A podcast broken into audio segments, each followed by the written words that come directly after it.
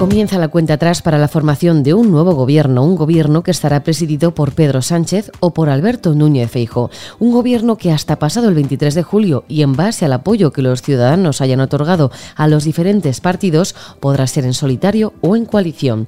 El Partido Socialista solo o con la formación de Yolanda Díaz Sumar o el PP solo o con los de Santiago Abascal Vox. Soy Belén Montes y hoy en el debate ¿cuál es la primera medida que debería tomar el nuevo presidente del gobierno?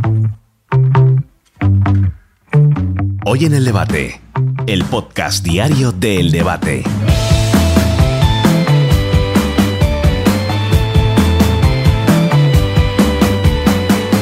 Casi 37 millones y medio de españoles están llamados a las urnas el próximo domingo 23 de julio. Aunque la época estival es la menos adecuada para convocar unas elecciones, Pedro Sánchez lo decidió así y así va a ser. Por eso no es de extrañar que al menos hayan pedido 2,6 millones de votos por correo.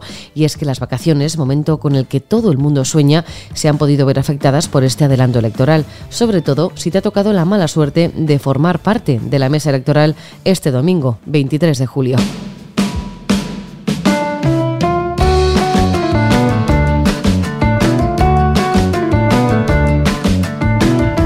Más allá de las cábalas en torno a quién será el próximo presidente del gobierno, de las encuestas que dan prácticamente ganador a Feijo, salvo el CIS de Tezanos, que continúa apostando por Pedro Sánchez, hay una serie de preocupaciones que rondan la cabeza de todos los españoles.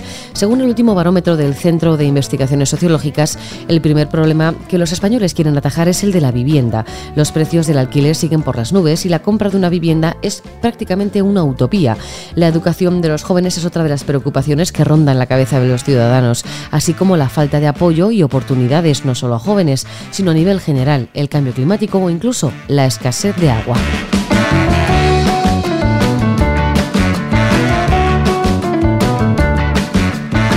Por eso, y como la cuestión es tomar medidas correctas para poder paliar todas esas preocupaciones que afligen al electorado, ¿Cuál es la primera medida que debería tomar el nuevo presidente del Gobierno? Numerosas personalidades del mundo de la sociedad española han querido responder a una pregunta que, aunque parezca sencilla, conlleva mucha responsabilidad. Gabriel Albiac, filósofo, escritor, lo tiene claro. Exige cambios desde el principio de los principios, es decir, cambiar la ley electoral. Yo pienso que lo absolutamente inmediato, mm, de urgencia absoluta, es cambiar la ley electoral. Con la actual ley electoral, este país es estricta, rigurosamente ingobernable.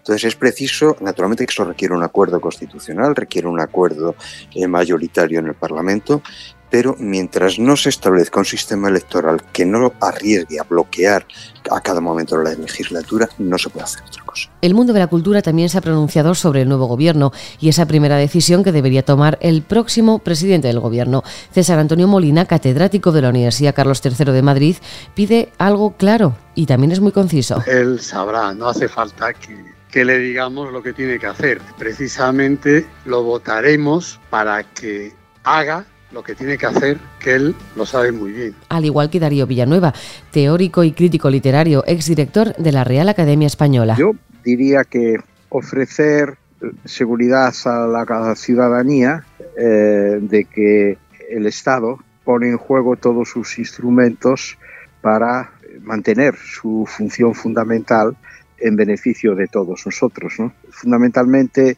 que el gobierno que administra la cosa pública, es decir, el Estado, promueva el crecimiento de la confianza de los ciudadanos en él. Pecando de obviedad, según él mismo, sin ser tan obvio, según el resto, está la opinión de Florentino Portero, historiador y analista de relaciones internacionales. Formar gobierno. Bueno, eh, formar gobierno quiere decir formar un, gobierno compuesto por ministros con un eh, programa eh, sólido de transformación de España.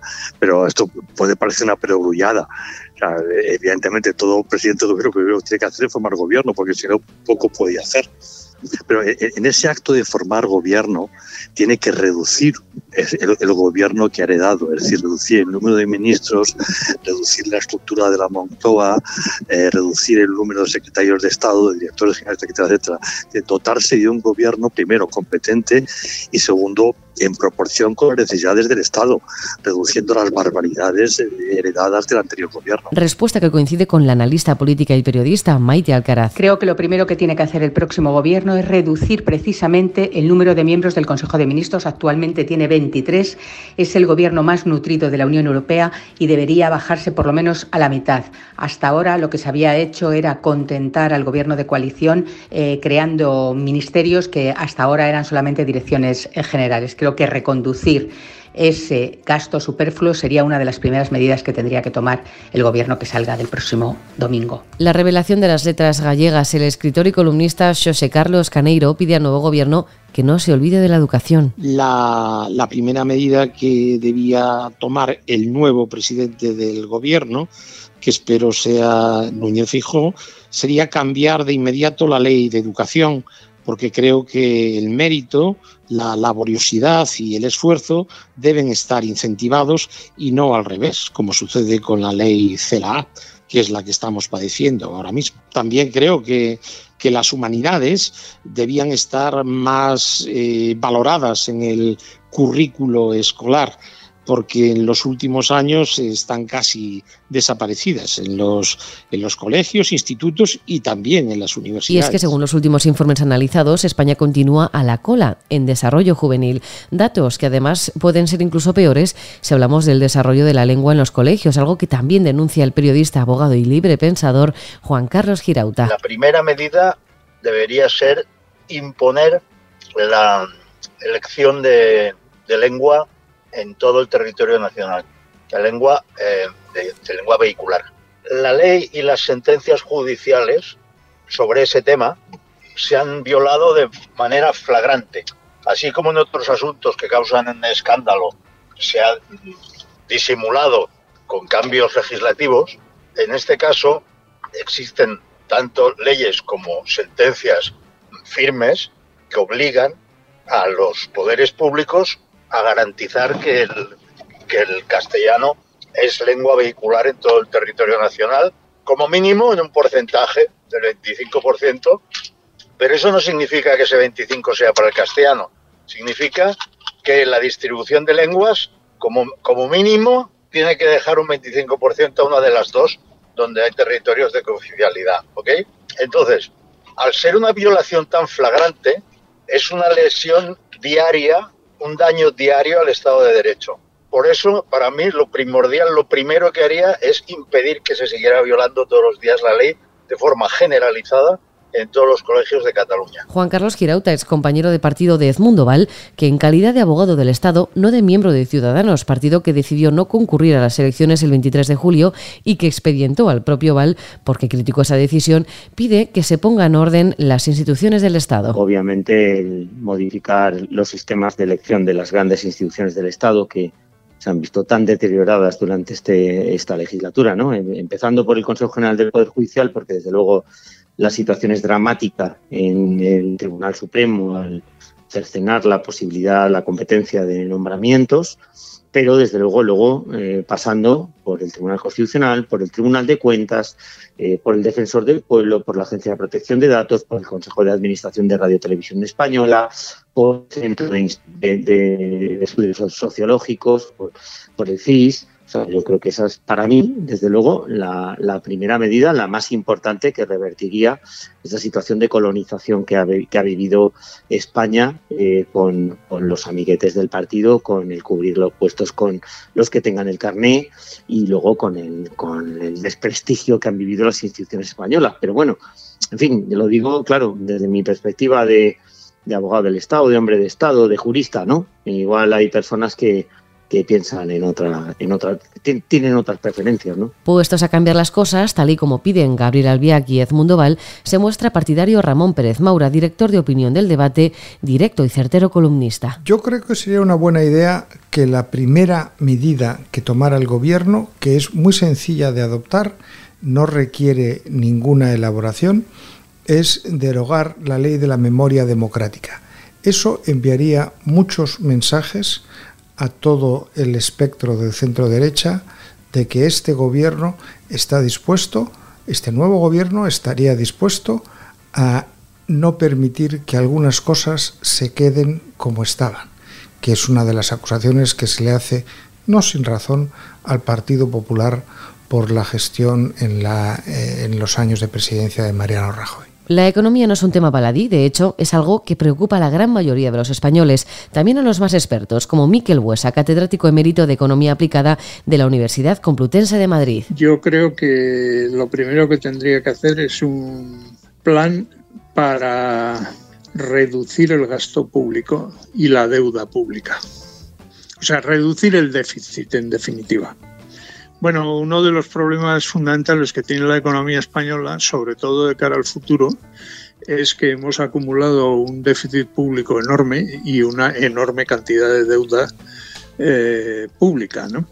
Y claro, esto es eh, eh, grabar a las generaciones futuras los dispendios que se, han, cometido durante estos últimos años.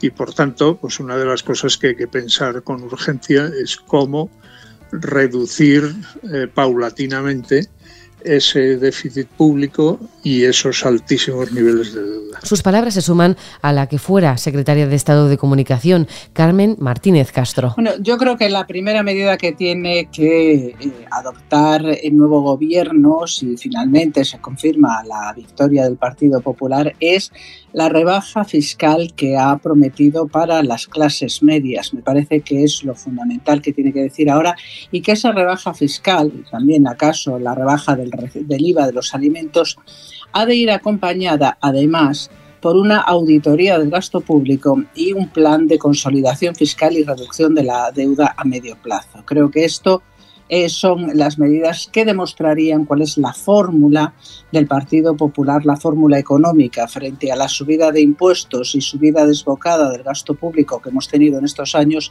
la forma alternativa de crear riqueza que es a través de unos impuestos bajos y de un Los mejores periodistas han animado a responder a la pregunta de qué es lo primero que debería hacer el nuevo presidente del gobierno. Esa primera medida pasa también por conseguir la confianza del electorado de todo, según Antonio San Yo creo, Belén, que lo primero que habría que hacer es tomar medidas para regenerar la vida pública. Creo que, es eh, un imperativo categórico en este momento, ¿no?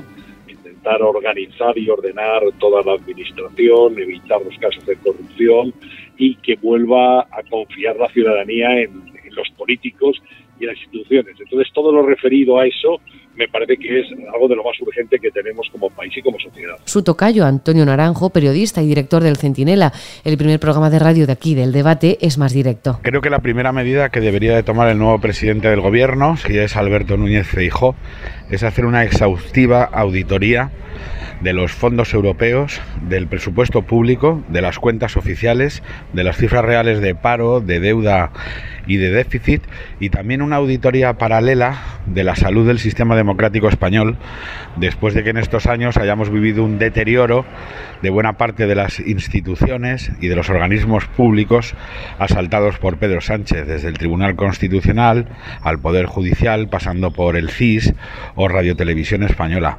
Creo que tienen que ser medidas claras, contundentes, transparentes e higiénicas que además de alguna manera le permitan al nuevo presidente dejar clara cuál es la herencia que recibe para poder afrontar las reformas que sin duda va a tener que aplicar. Y cerrando la encuesta se pronuncia el director del diario El Debate. La primera medida que debería tomar el presidente del gobierno sería derogar media docena de leyes que han eh, sido abrasivas para la sociedad, para la convivencia de los españoles, pero que sobre todo atacan prácticamente a media España. La ley de la memoria democrática, la ley del sí es sí, la ley trans, la ley de educación, además de todas las iniciativas fiscales que eh, dejan en una situación eh, muy deteriorada a la clase media española.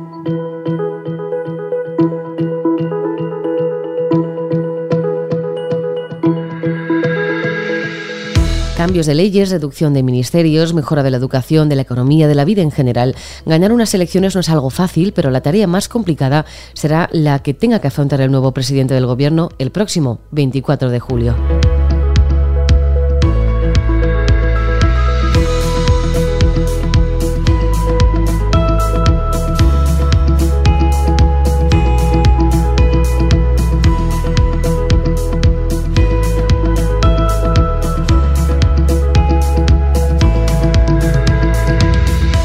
Escuchar este podcast en eldebate.com y en las principales plataformas de audio. Recibe un saludo de quien te habla, Belén Montes.